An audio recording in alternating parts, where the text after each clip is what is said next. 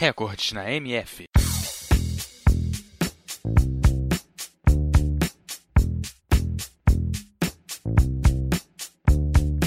O Guinness Book, o livro dos recordes, é publicado todos os anos como uma coleção de recordes de todos os tipos, com situações reconhecidas internacionalmente em termos de natureza ou de façanhas humanas.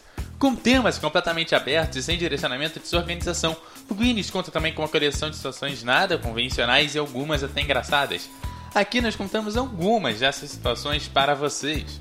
E aí, você já matou a fome?